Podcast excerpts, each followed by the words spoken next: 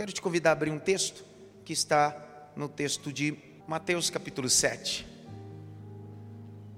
Nós vamos dividir essa noite em dois momentos. O primeiro momento é agora, eu vou dar uma pequena palavra e depois nós vamos começar a celebrar. Tantas coisas foram preparadas, estamos uma semana toda de tantos projetos.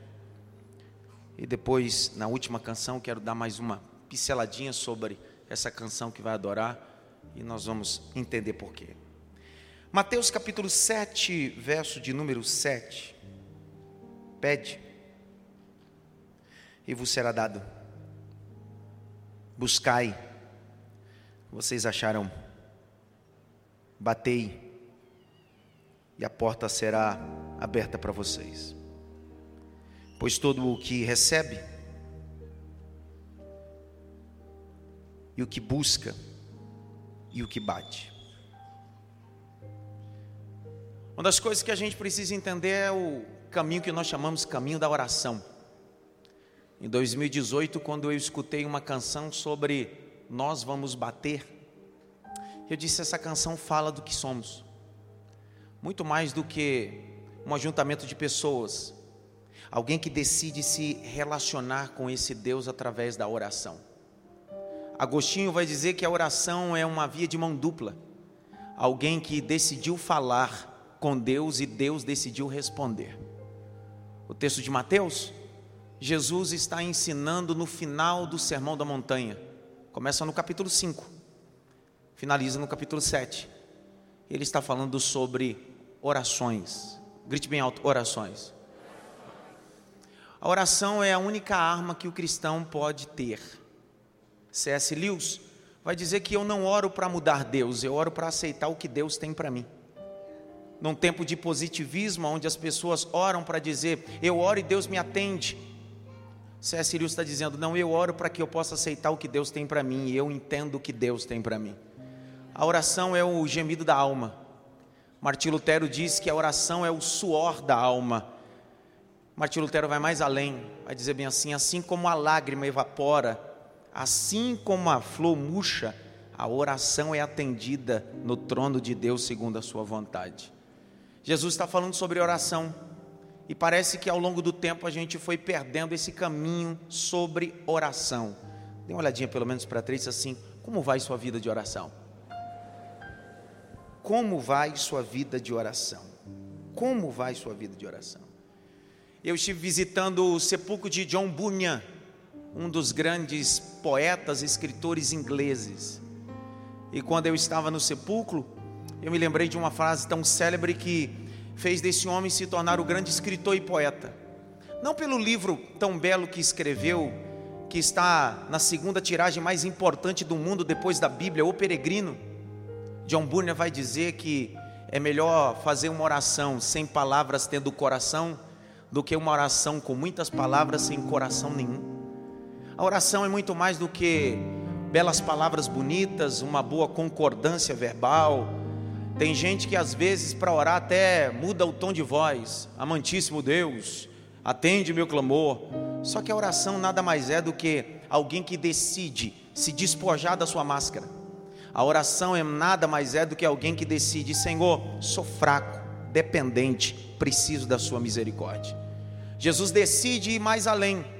Em Lucas capítulo 11, no meio de série de princípios e de parábolas, os discípulos reúnem Cristo e dizem assim: nos ensina a orar. Nos ensina a orar. Jesus disse: querem aprender sobre oração? Quero. Então sentem aqui, deixa eu ensinar para vocês o que é oração. E antes dele propor a parábola, ele vai dizer assim: a oração começa com um vínculo entre um filho e um pai. O que Jesus veio nos ensinar é que o princípio base da oração é: não olhe Deus como Criador, não olhe Deus como juiz. Toda vez que você for dobrar os joelhos, não dobre o joelho. Deite-se no colo de um pai que decidiu te abençoar, decidiu te perdoar, decidiu te projetar. Aí Jesus diz bem assim: para entender oração é simples.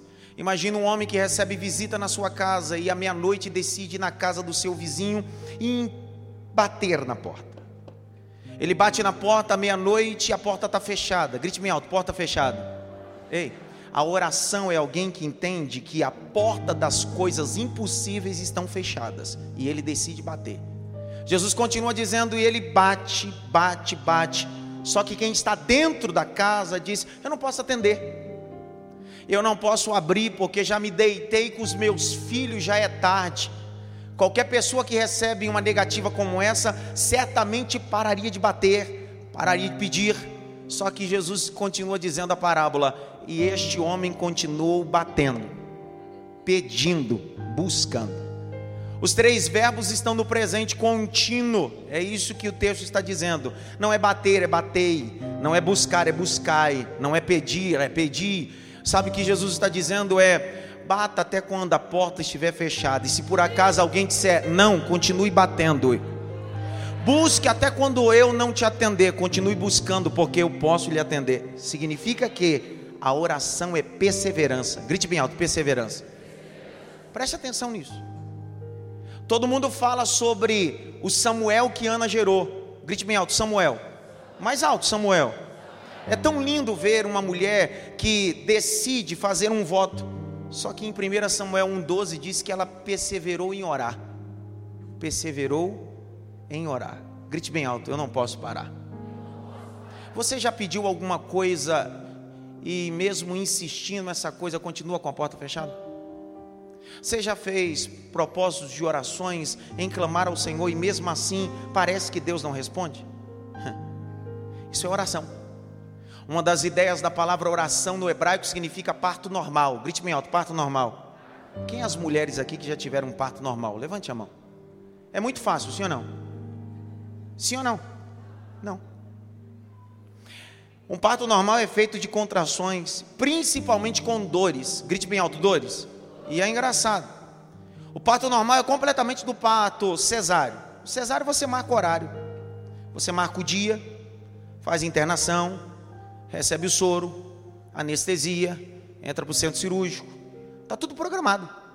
Isso é parto cesáreo. Parto normal não. De repente a mulher acorda e acorda com umas dores e acha, é as mesmas dores de ontem, de ontem ontem. Só que aquelas dores serão as últimas que ela vai sentir na vida. Ela começa a, a se direcionar até a maternidade, aonde a bolsa estoura.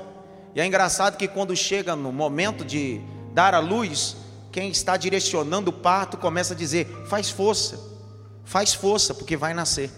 Ao contrário do parto cesáreo, onde chega um cirurgião e só faz um corte, no parto normal, se você quiser que a criança nasça, é você que precisa fazer força. Então a ideia da oração é o seguinte: quanto mais está doendo, é porque é sinal que está nascendo. A ideia da oração é assim: quanto mais força eu faço, mais eu estou colocando para fora o que Deus tem na minha vida. As mães aqui que já tiveram parto normal humanizado sabe. É engraçado, você chora, algumas mães se desfalecem, literalmente, no meio das dores. Mas quando se recuperam, a criança nasce, o que era choro, o que era dor, virou alegria. Vou de novo, o que era choro, o que era dor, virou alegria. Por isso que Jesus disse: batei, pedi, buscai. Se aquela mulher cananeia vivesse em uma geração que as pessoas não sabem o caminho da oração e basta o não deixa de bater, certamente ela voltaria para casa com a filha endemoniada. Mas mesmo todo mundo dizendo, e mesmo o próprio Cristo dizendo para ela, não é lícito tirar da mesa e entregar para os cachorrinhos, ela continua batendo, continua pedindo, continua buscando. E essa será a primeira canção que nós vamos adorar com o Imaf Music. Nós vamos bater, nós vamos buscar, nós vamos clamar. E não importa o que aconteça, ainda que a porta esteja fechada, nós vamos continuar batendo, porque Deus é poderoso para abrir a porta. Deus é poderoso para abrir a porta. Fique em pé, fique em pé. Sabe? Existe uma frase do reverendo Hernan Dias Lopes que me marcou muito tempo. A frase é o seguinte: Somos verdadeiros gigantes de púlpitos, mas nanicos na oração. Anões. Não sabemos o que é oração mais. Não sabemos o caminho da oração. Precisamos orar um pouco mais. Quando você abre o texto em Reis, o texto diz, no capítulo 17, que Elias decide se apresentar a Cabe e diz: Segundo a minha palavra, não vai chover. Grite bem alto: Segundo a minha palavra, não vai chover. É engraçado. O texto não diz de onde ele veio, o que ele estava fazendo. Só que o texto de Tiago, capítulo 5, verso 17, diz assim: ó. E Elias era um homem sujeito a todas as dores e paixões. Orando, se apresentou a Acabe dizendo: Segundo a minha palavra, não vai chover. Nós só teremos autoridade pública quando tivermos uma vida de secreto de oração. Vou de novo. Só teremos autoridade pública quando tivermos uma vida de oração de secreto. Por isso que Jesus disse: Não faça como os fariseus que vão para a praça. Entra no teu quarto, fecha a porta, e o teu pai em secreto te ouvirá. O teu pai em secreto te ouvirá. Jesus termina em João 6 dizendo: For orar, ore assim, Pai nosso, que estás no céu. Não é sobre um Criador, é sobre um Pai.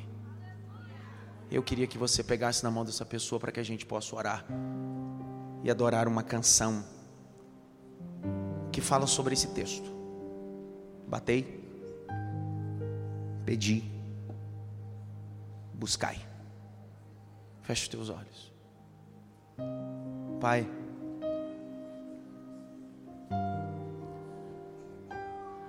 não existe uma maneira certa de orar no campo de posição corporal. Paulo diz que por essa causa me coloco de joelhos, mas às vezes eu não consigo ficar de joelho. Às vezes eu estou orando como Ezequias, deitado numa cama. Às vezes eu estou orando como Jonas dentro de um peixe das minhas situações e conflitos. Às vezes eu estou gritando como cego, Bartimeu, Jesus filho de Davi, tem misericórdia de mim mas às vezes eu estou orando, literalmente como Ana, não tenho mais palavras, não existe mais som da minha boca, mas os meus lábios estão movimentando. Então o Espírito Santo intercede por nós com gemidos inexprimíveis. Nós vamos bater nessa porta, nós vamos buscar a tua face, nós vamos, Senhor, porque temos sede da tua presença entregamos tudo no teu altar para a glória do teu nome, em nome de Jesus. E Maf Music, vamos aplaudir Jesus!